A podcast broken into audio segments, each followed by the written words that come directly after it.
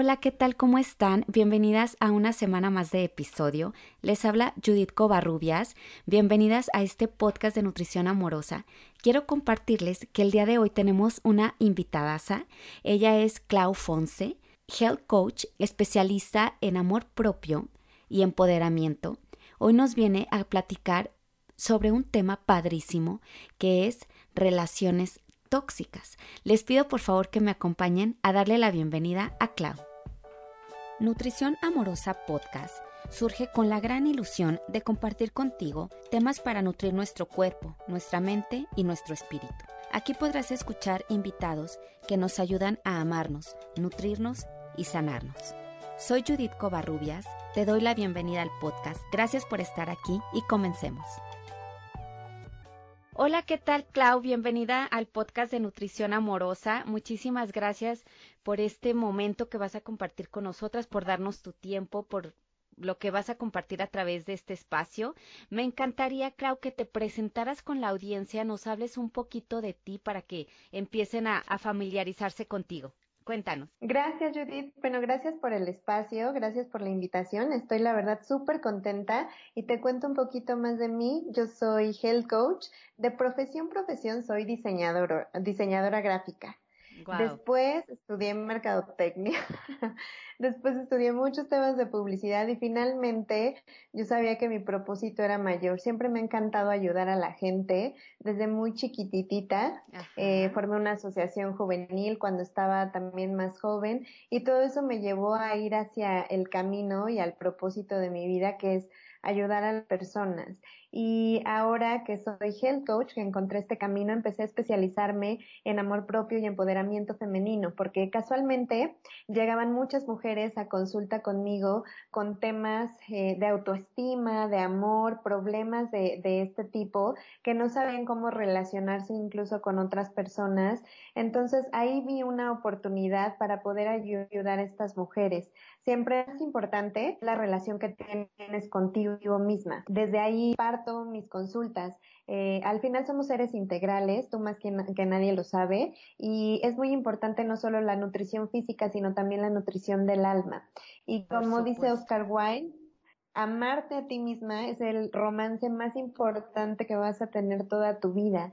Y a partir de ahí, si nosotras sanamos a nosotras mismas, entonces todo nuestro entorno mejora y podemos tomar decisiones más saludables. Y pues bueno, por eso ahora estoy en este camino. Ay, Clau, me encanta. O sea, me sentí tan profundamente identificada contigo ahorita que compartiste porque yo también amo todo lo relacionado, por supuesto, con amor propio y yo creo que ese es el punto de partida para cualquier cosa que queramos mejorar en nuestra vida, cambiar, eh, pues en sí transformar nuestra vida, exacto, tienes que empezar con esa aceptación, amor propio, autoconocimiento. Claro. Y la verdad es que sí, todo va encajando, luego se empieza a, acomodar tu mundo muy bonito. Todo empieza por uno mismo y la verdad es que suceden maravillas cuando mejoras esa relación. Sí, y mira, me encanta como dar este espacio a voces que quieran compartir eh, como este punto de partida y esa importancia que, que existe en, en verdad vernos como una maravilla, empezar a trabajar, eh, por supuesto, en esa aceptación, porque, o sea, desafortunadamente hay todavía mucha desconexión con uno misma y yo desde mi experiencia que pasé también muchos años así, eh, eh el buscar conectar cuesta trabajo al principio y no sabes cómo empezar. Entonces, me encanta como eh, compartir personas como tú para que encuentren esas respuestas cuando quieren iniciar a transformar eh, esa relación que tienen consigo mismas. Y bueno, el tema de hoy, chicas, está fabuloso. Miren, vamos a platicar hoy, Clau y yo, sobre parejas tóxicas. Así es. Entonces, hoy, pues vamos a arrancar primero entendiendo qué es una relación tóxica, o sea, cómo podríamos darnos cuenta, ¿no? A ver, Clau, cuéntanos qué es una relación tóxica o una pareja tóxica. Ok, pues bueno, para empezar es importante saber y platicar eh, lo que te decía, que somos seres integrales, ¿no? Bien lo dice tu podcast, ¿no? Nutrición amorosa. Y siempre digo yo que el alimento del alma es el amor. pero nos han enseñado que el amor es únicamente para parejas y la realidad es que no es así. No, e, eso es un enamoramiento, pero el amor real y auténtico es el que damos a nuestra propia alma. Entonces, eh, como te decía hace rato, al final la relación más importante es la que voy a tener conmigo toda mi vida. Y entonces, si yo me relaciono conmigo sabiendo que yo soy amor, entonces puedo relacionarme allá afuera con cualquier persona, incluso con una pareja de una forma más sana, siempre en esta plataforma de amor. Ajá. Entonces, una relación tóxica que es como hoy las, las conocemos, pero más bien yo llamo a una relación tóxica, la realidad es que no sabes relacionarte, no sabemos relacionarnos, buscamos una relación pero no sabemos relacionarnos. Y eso para mí es una relación tóxica, cuando dos personas que no se están conectando con ellas mismas individualmente y no nutren su propio amor, entonces muchas veces atraen a otra persona con la cual generan dependencia. Entonces, ¿qué pasa? Tú atraes al tipo de persona que responde a tu vibración energética. Es decir, cuando dos personas que traen heridas que no han sanado o cuando su ego nubla su propia vista hacia su amor interno, o incluso cuando tenemos creencias adquiridas y no propias que nos impiden descubrir nuestra naturaleza y nuestra esencia, que es amor, es entonces cuando estamos vibrando en una frecuencia muy baja. Y por lo general atraemos a alguien en esa misma frecuencia.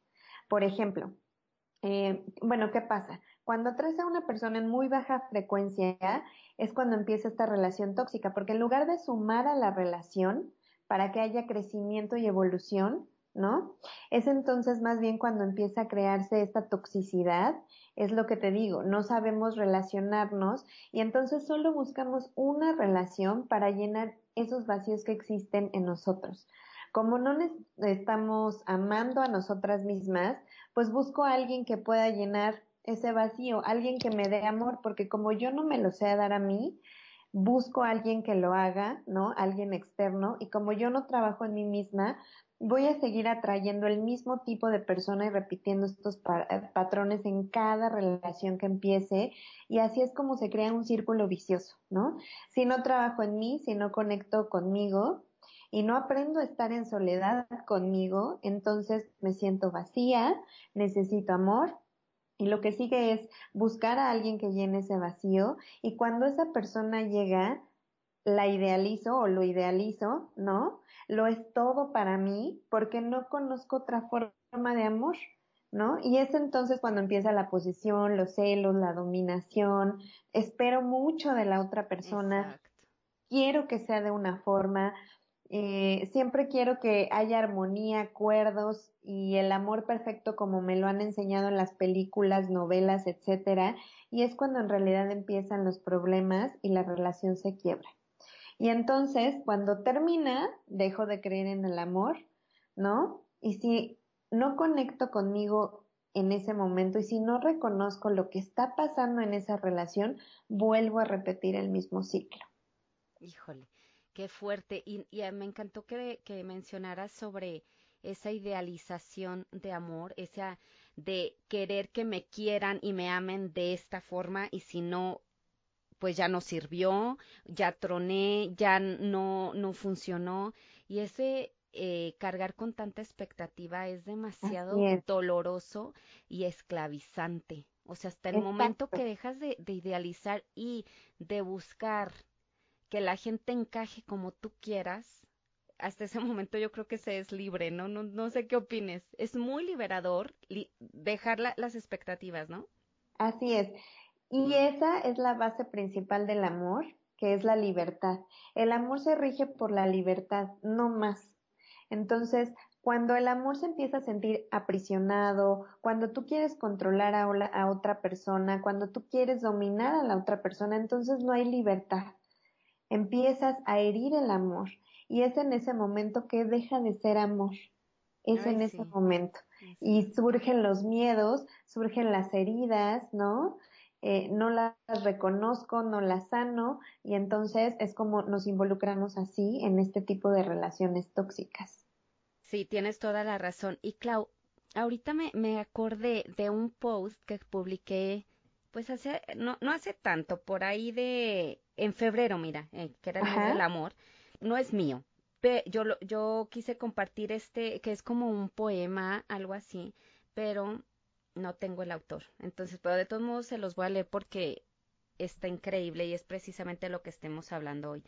Mira, eh, ahí ustedes eh, le podrían cambiar el él o ella, como ustedes decidan, todos los que nos están escuchando. Dice, no es verdad que él sufría por tu culpa. Él sufre porque ya era infeliz antes de conocerte. No es verdad que ella se deprima porque le falta tu amor. Ella ya andaba deprimida antes de encontrarte. No es verdad que él se haya vuelto celoso porque eres demasiado sociable. Él ya era celoso porque nadie le enseñó a valorarse. No es verdad que ella se, sienta abandonada porque no te controla. Ella se siente sola antes de entrar en tu vida. No es verdad que él se haya vuelto dependiente porque te ama demasiado. Él ya era dependiente e inseguro antes de amarte. No es verdad que ella necesite tus besos para sentirse segura. Ella ya era insegura antes de cruzarse en tu camino. No es verdad que él quiera estar a tu lado siempre para protegerte. Él ya era un hombre posesivo antes de declararse. No es verdad que ella no pueda vivir sin ti y quiera morirse. Ella ya era una mujer enferma antes de entrar en tu vida. No es verdad que existan parejas tóxicas. Lo que ocurre es que hay mucho dolor latente esperando ser sanado por otro. Y esa labor no le corresponde a nadie, ni a tu pareja, solo a ti misma. ¡Qué fuerte! Es fuertísimo. Y qué real, exacto. Es justo lo que te digo, no sabemos relacionarnos porque tenemos tantas heridas sin sanar que no, le, no las hemos reconocido y por eso cuesta tanto trabajo estar en una relación sana y que fluya desde el amor. Sí, sí. Le cargas todo a la persona. Exacto. Toda la responsabilidad. echarle la culpa al otro. Así es. Y yo creo que aquí es todo un camino, todo un, tomar responsabilidad, un, un, atenderte personalmente, ayudarte a sanar, encontrar personas que te ayuden a sanar porque la base para tener una buena relación, como tú lo dices, es ser, es ser libre y no esperar que otra persona haga o deshaga para tú sentirte feliz. Totalmente, exacto. Oye, Clau, y bueno, ¿cómo podríamos identificar si o es una pareja tóxica o es una persona tóxica? O sea, ¿qué son esos puntitos o esas señales rojas que podemos identificar? Ok, perfecto. Em, para aprender a relacionarnos, tenemos primero que fijarnos en nuestras propias heridas, porque en realidad todos somos alguna vez tóxicos en una relación. Todas tenemos un pasado, todas hemos sido tóxicas y la otra persona también lo ha sido. Y más que eso, es porque no sabemos relacionarnos y porque no nos han enseñado realmente a amarnos, es entonces que nos involucramos con personas heridas. En todo el mundo hay personas heridas y la mayoría de estas heridas se remonta a nuestra familia y es la realidad, a nuestros papás. ¿no? Que sí, claro, siempre han buscado lo mejor para nosotros, la gran mayoría, pero muchas veces no es intencional. Nuestros papis hacen cosas que se quedan en nuestro subconsciente y de ahí parten las heridas, ¿no? Si tuviste un papá que no estuvo muy presente, por ejemplo, en mi caso, siempre me pasaba eso. Eh, yo estuve prácticamente un poco abandonada en mi juventud, esto es muy personal. Eh, mi papá se fue a trabajar a otro estado y entonces yo estuve muchos años sin una figura paterna y mi mamá trabajaba prácticamente día y noche también para sacarnos adelante. Fueron, fue una temporada de de una época difícil económica en la familia, entonces por eso mi papá tuvo que irse a trabajar a otro lado y mi mamá casi no estaba presente. Eh, mi hermana se había ido a estudiar a otro estado y yo estaba sola. Entonces yo prácticamente desde la secundaria hasta la universidad tuve que valerme por mí misma. Y entonces yo estuve cargando con esta herida de abandono por muchos años. ¿Y qué pasaba en mis, en mis relaciones? Cuando llegaba alguien, ¿no? Una persona, yo me sentía abandonada, si no podía verme los fines de semana, si no podía verme entre semana o el día que yo quería. Yo me sentía de verdad abandonada. Desataba en mí esa herida, ¿no? Otra vez, y entonces me sentía eso, herida, dolida, traicionada, abandonada, ¿no? Y desde ahí es donde parten todas nuestras relaciones, hasta que me di cuenta y realmente pude sanarlo y entender de dónde venía, entonces mis relaciones se transformaron. Oye, Clau, y por ejemplo, tú que lograste identificar que tenías esa herida de abandono desde adolescente, o sea, ¿qué, qué hiciste para poder descubrirlo? El primer paso siempre es cuando te preguntas, yo siempre digo, el primer paso, muchas me preguntan, es que cómo empiezo a amarme, cómo empiezo a reconocer este que estoy en una relación tóxica, cómo salgo de una relación tóxica. Justo esas preguntas son el primer paso. Si tú ves que estás repitiendo patrones y patrones y patrones, siempre pregúntate, ok, esta persona que hace esto, ¿qué desata en mí? Ok, si no me atiende rápido el teléfono, me siento ignorada. ¿Ok? ¿En qué otros momentos de mi vida yo me he sentido ignorada? ¿En qué otras épocas? ¿No? ¿En qué situaciones? Porque muchas veces sientes tanto dolor y sientes tanto miedo, ¿no? Con ciertas acciones que es importante que cuando eso pase y se desate en ti ese sentimiento, realmente te hagas esas preguntas y lo más importante es que lo vivas. Entonces yo así empecé, yo dije, ¿por qué siempre me pasa lo mismo con mis novios? Siempre me pasa lo mismo. Y de repente yo me transformaba y me veía histérica ¿Y por qué no me contestas? Es que ¿dónde estás? Es que ¿por qué no puedes? Es que ya lleva un chorro de tiempo que no nos vemos, ¿no? Entonces, cuando yo me empecé a hacer, estas preguntas, es que dije, ya no quiero estar aquí, pero ¿qué está pasando? Muchas veces decimos, ¿por qué a mí? Es que ¿por qué siempre me pasa lo mismo? Justo en ese momento, hazte la pregunta, ¿qué desata en mí? Entonces, cuando yo me hice esa pregunta, yo dije, me siento abandonada. ¿En qué otros momentos de mi vida me he sentido abandonada? Y empecé a escribir, empecé a escribir, a escribir todos los momentos en que yo me sentí así. Recordé relaciones pasadas hasta que pude llegar al momento en que dije, claro, cuando mi papá se fue tanto tiempo, cuando mi mamá no estaba en casa conmigo, yo me sentía abandonada. Tuve que crecer por y entonces ahí pude darme cuenta de mi herida. Oye, qué increíble. O sea, con razón también dicen que la escritura es completamente terapéutica, porque te ayuda mucho a indagar.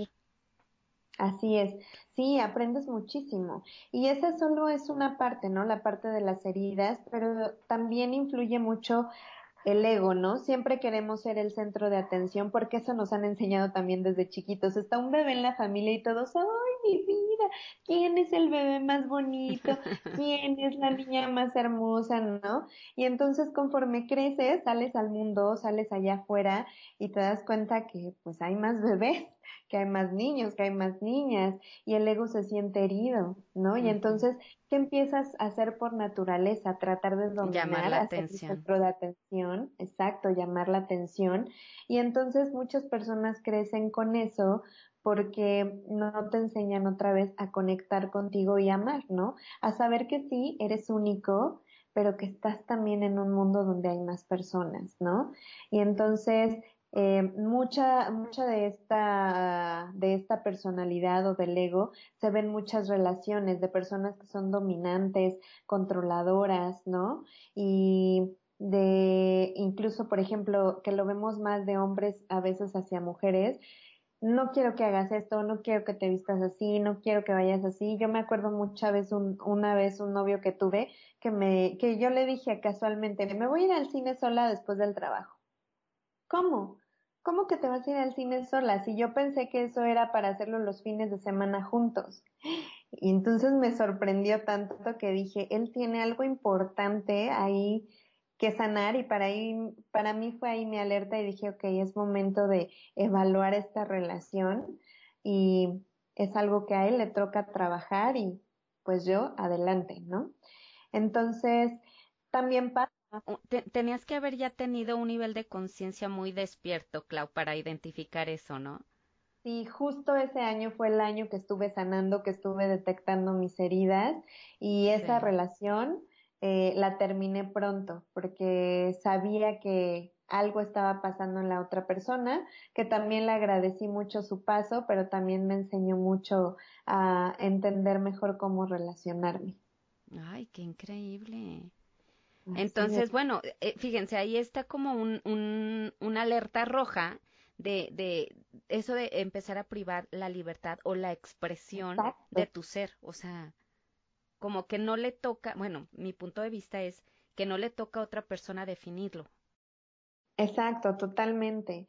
Sí, y también por otro lado crecemos con ideas erróneas del amor. Lo que te decía hace rato, vemos series, telenovelas, etcétera, donde el amor es perfecto, pero también nos enseñan que en el amor hay mucho drama. O sea, empezando por los cuentos de princesas, ¿no? Este, ay, se enamoran y luego pasan todo un drama y la rescatan y entonces final feliz. Y en las series de ahora, las telenovelas, es exactamente lo mismo. En, en encuentran a alguien y pasan por una serie de, de cosas súper dramáticas y fuertes hasta que terminan juntos, eh, con anillo, boda y todo es perfecto. Entonces nosotros buscamos eso, inconscientemente se quedan nuestras experiencias y en nuestras creencias y buscamos eso mismo, queremos la pareja perfecta, la boda, todo perfecto, ¿no? Y cuando alguien llega, sumado a nuestras heridas, sumado a nuestro ego, y sumado a que no estamos conectando con nosotras mismas, esperamos demasiado del otro, ¿no? Es que no es detallista, es que no es como el de la película, es que yo quiero a alguien que sea así y así y asado, ¿no? Y queremos moldear a la otra persona a nuestro antojo y es justo lo que decíamos y lo que decías tú acerca de la libertad. El amor no es así, no es forzado, es libre, fluye. Deja ser al otro quien es y si él está feliz y quiere compartir esa felicidad contigo bien, y si no, también, porque tú eres también un ser independiente, ¿no? Exacto. El amor no pide nada a cambio, no exige, no domina, no controla, porque su base siempre es, es la libertad, ¿no? Oye, Clau, y por ejemplo, esto que dices me parece importante. Eh, a lo mejor eh, eres una persona muy sana, digamos, y que eh, estás logrando tú de tu parte llevar una relación sana. Pero también llega un momento en el que, o sea, que tú no estás esperando nada, pero a lo mejor la otra persona, no sé, no corresponde a, a tu nivel de libertad o de conciencia o de, de, llevar la relación, ¿no? Entonces, a lo mejor tu forma de llevar una relación sana a la otra persona le acomoda, pero esa otra persona no le entra a, a lo mejor a ser recíproco, a ser, a, dejarte libre también, o sea, como que no hay esa reciprocidad, ahí estaríamos cayendo en toxicidad. Eh, es súper bueno que lo menciones. ¿Por qué? Porque todos somos maestros y alumnos en esta vida. Y muchas veces atraemos a una persona porque a través de nosotros va a poder darse cuenta de heridas o de cosas que tiene que trabajar, ¿no? Entonces, muchas veces llegan a nuestro paso únicamente para darse cuenta de eso. Pero algo importante es saber que la base también del amor es la gratitud. Ok, sí, ya estoy en un nivel tal vez de conciencia pues más este elevado, ya estoy sanando, etcétera, me siento mejor. Y esta otra persona eh, que llega, ¿no? que tal vez no está en el mismo nivel, pero está tal vez por llegar. Y algo importante es la gratitud. Ok, no voy a pedirte nada, ¿no? Y si te, yo te doy una manzana decorada, no espero que tú me des lo mismo. Pero la gratitud es importante en, la, en las relaciones, sobre todo en las parejas. Ok, eh, hace unos días me escribía una chava y me decía, es que yo le publico cosas bien bonitas en Facebook y le doy detalles y soy súper linda y él ni siquiera me contesta y ni me da las gracias. Bueno, eso es una alerta porque porque tú estás dando todo y la otra persona no está dando nada. Entonces yo le hacía a ella unas preguntas. Primero es preguntarte, ¿le estás dando todo a una persona? ¿Qué tanto de eso te lo estás dando a ti? Tú, o sea, tú como mujer, pregúntatelo. Y después él, él es claro que tiene algo que trabajar. Si él no está dando nada, tal vez él tampoco se está dando nada a sí mismo porque no hay gratitud.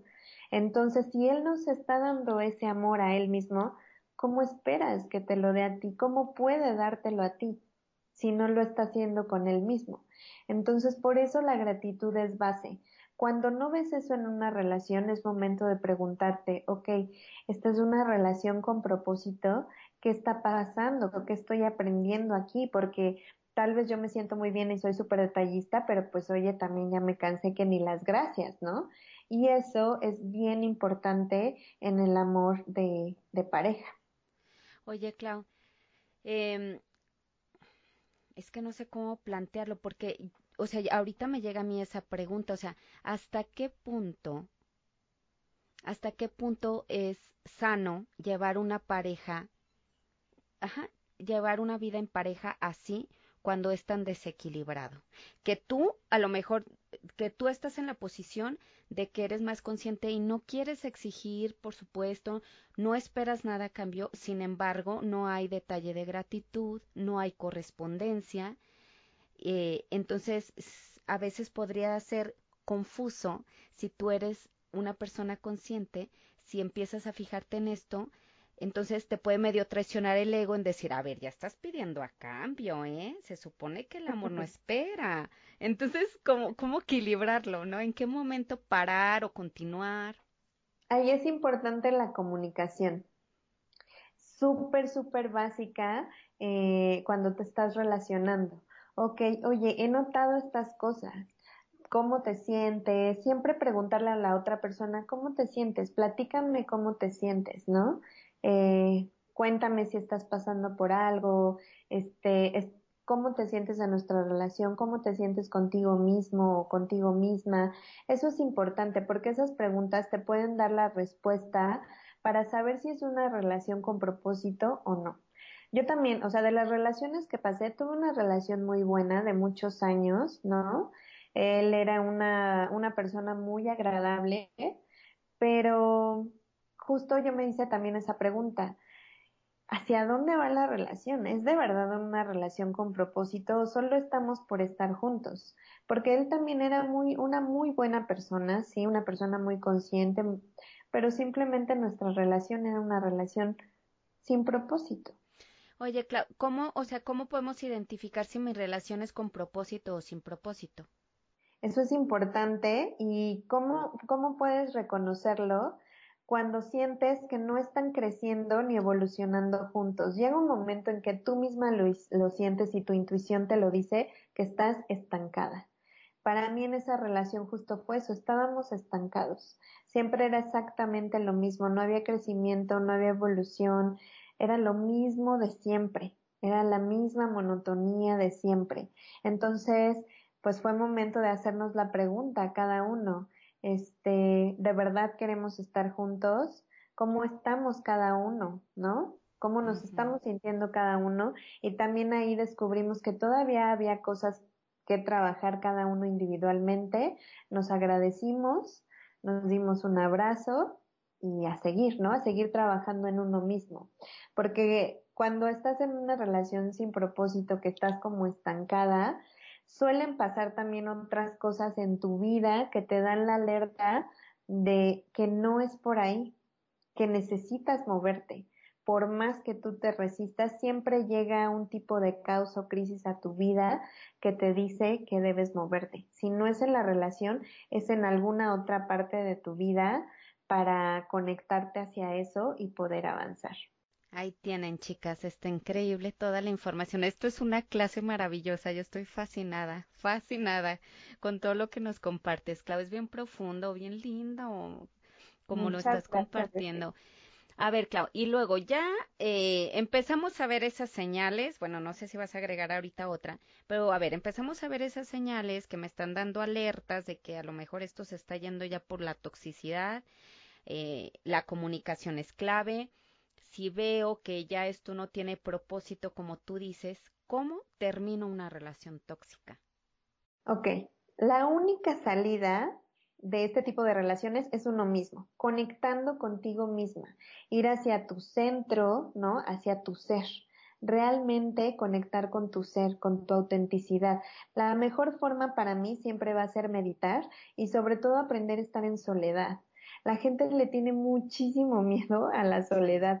Las, sobre todo las mujeres le tienen un terror a estar sola pero solo estando sola puedes entrar en este estado meditativo que realmente te permite ver hacia tu interior y conectar con lo profundo de tu alma para poder alimentarla con este amor. Y es así cuando empiezas a decir qué es lo que realmente quiero, quién soy realmente sin mi familia, sin mis creencias, sin mi profesión, sin mis amigos, quién soy yo realmente.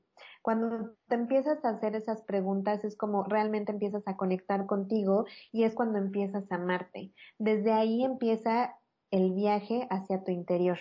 Y, cuando, y desde que reconoces de no puedo, siempre estoy repitiendo los mismos patrones, siempre me pasa lo mismo en mis relaciones, es justo lo que te decía hace rato. Desde que reconoces eso, estás lista para romper ese ciclo e ir hacia, hacia ti, ¿no? Y cómo entras en un estado meditativo, simplemente siento consciente. Y estar consciente es la parte más retadora. Y siempre les digo a, a mis clientes y a las que llegan conmigo que me preguntan, bueno, es que cómo medito, cómo puedo estar más consciente. Para empezar, toma conciencia de tu respiración, ¿no? ¿Cómo estás respirando? Aceleradamente, tranquilamente. Y también en un punto súper importante, ¿estoy satisfecha o no? ¿Quiero comer por ansiedad o no? Esas son formas de estar consciente. Cuando caminas, ¿no? también esa es otra forma de estar consciente. Cuando estás tocando algo, si estás trabajando, lo mismo. Hay cosas en nuestra rutina diaria que nos ayudan a ser más consciente, ¿no? Y, por ejemplo, eh, otra parte importante es esta parte de reconocimiento es como reconectar contigo, reconocerte. Esta parte de reconocer que estás en una relación tóxica es reconocerte a ti misma también, ¿no? Y entonces así podrás tomar la decisión de tomar otra ruta, como te decía, hacia el autoconocimiento y el amor propio, ¿no? Em, y cuando te, cuando te liberas también de, de estas heridas, cuando perdonas, sanas, porque te vuelves a reconocer, es entonces donde encuentras el amor y ves que la libertad es la clave de, de todo. Porque si el amor no te da esa libertad, entonces no es amor. Y otra cosa importante de las relaciones, ¿no? Es que dicen, no, pues es que yo lo amo, es que este se acabó el amor, es que el amor duele. No, lo que duele es realmente tu herida, tu ego que está herido. Lo que estás cargando, ¿verdad? Exacto, exacto. Y si no te das cuenta de eso, vas a seguir en ese círculo vicioso. La mente es de verdad poderosísima. Y justo cuando no somos conscientes, nuestra mente es tan lista que tapa nuestras heridas, ¿no? Con lo más bonito y confundimos el amor. Y por eso, para mí, la meditación es la medicina del alma y es lo que te permite con conectar con tu lado espiritual y así saber que tú eres amor, ¿no? Eh, y pues eso es una gran forma de, poder romper este, este ciclo. Y como tú lo dices, o sea, unado a todo lo que tú estás diciendo, Clau, o sea, en la meditación, en esa soledad, en esa introspección es donde están todas las respuestas. Así es. Y todo está dentro de nosotras, porque la meditación hacia allá te lleva. Exacto. E, y, y aquí como que resumiría en, la, ante la duda, el viaje es hacia adentro. Siempre. Siempre. El viaje es hacia ti.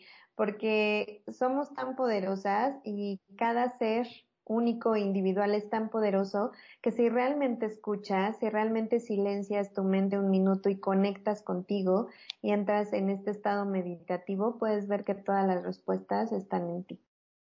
Exacto. Ay, Clau, pues me encantó todo lo que nos compartiste a lo largo de estos minutos, me encantó el tema. Creo que nos diste un punto de partida, un punto para identificar y un punto para salir que pues está es lo que necesitamos, ¿no? A veces nos encontramos en diferentes etapas y creo que cubriste eh, pues todas estas etapas en las que nos podemos encontrar en una relación. Y yo creo que todo lo que compartiste aquí es aplicable en cualquier tipo de relación que tengamos, ¿no? Exacto, exacto, justo es lo más importante y justo por eso te decía, y mi consejo es para todas y para todos es no busques una relación, más bien busca relacionarte, siempre lo digo yo en verbo, relacionarte, porque eso te mm. ayuda a formar realmente em, una base desde el amor en lugar de buscar una relación solo como por eh, como por la fachada, sí, y cuando te relacionas más bien vas hacia lo profundo. Ay, qué hermoso. Pues muchísimas gracias, Clau, por tu tiempo. Me encantaría, por favor, que nos compartas tus redes sociales. Dile aquí al público cómo pueden encontrarte, qué formas tienes de trabajar, porque creo que habrá muchas interesadas para, para hacer mucha introspección en estos temas. A ver, cuéntanos. Sí, muchas gracias, Judith. Pues bueno, eh, me encuentran en Instagram como Clau Fonse, Clau-Fonse, y en Facebook estoy como Clau eh, Health Coach. Y también mi página es así, claufonseca.com, así pueden encontrarme. Em, trabajo con sesiones uno a uno y en unas semanas estoy por sacar eh, un curso justo de relaciones para poder tratar estos temas, viajar hacia tu interior y sanar esas heridas que te permite, que no te están permitiendo relacionarte de una forma sana. Entonces ahí lo van a poder ver pronto. Está increíble este material que nos vas a traer. Avísame para yo también ayudarte a compartir, porque es, es increíble el, el, aprender a sanar relaciones, esto es parte fundamental de nuestra vida, está en nuestro círculo de la vida y hay que tenerlas eh, sanas, porque así, podríamos comer súper sano toda la vida, pero si tenemos relaciones tóxicas, uff, no va a haber en verdad una salud como la queremos. Exactamente. Bueno, pues Clau, gracias por todo. Nos vemos muy pronto. Espero más adelante poder compartir contigo. Gracias por tu tiempo y nos escuchamos muy pronto. Muchas gracias también a ti. Gracias a todas por estar aquí. Gracias por escucharnos. No olvides suscribirte y cuéntale a tus amigas sobre este podcast. También puedes visitar mi sitio web poramoramicuerpo.com.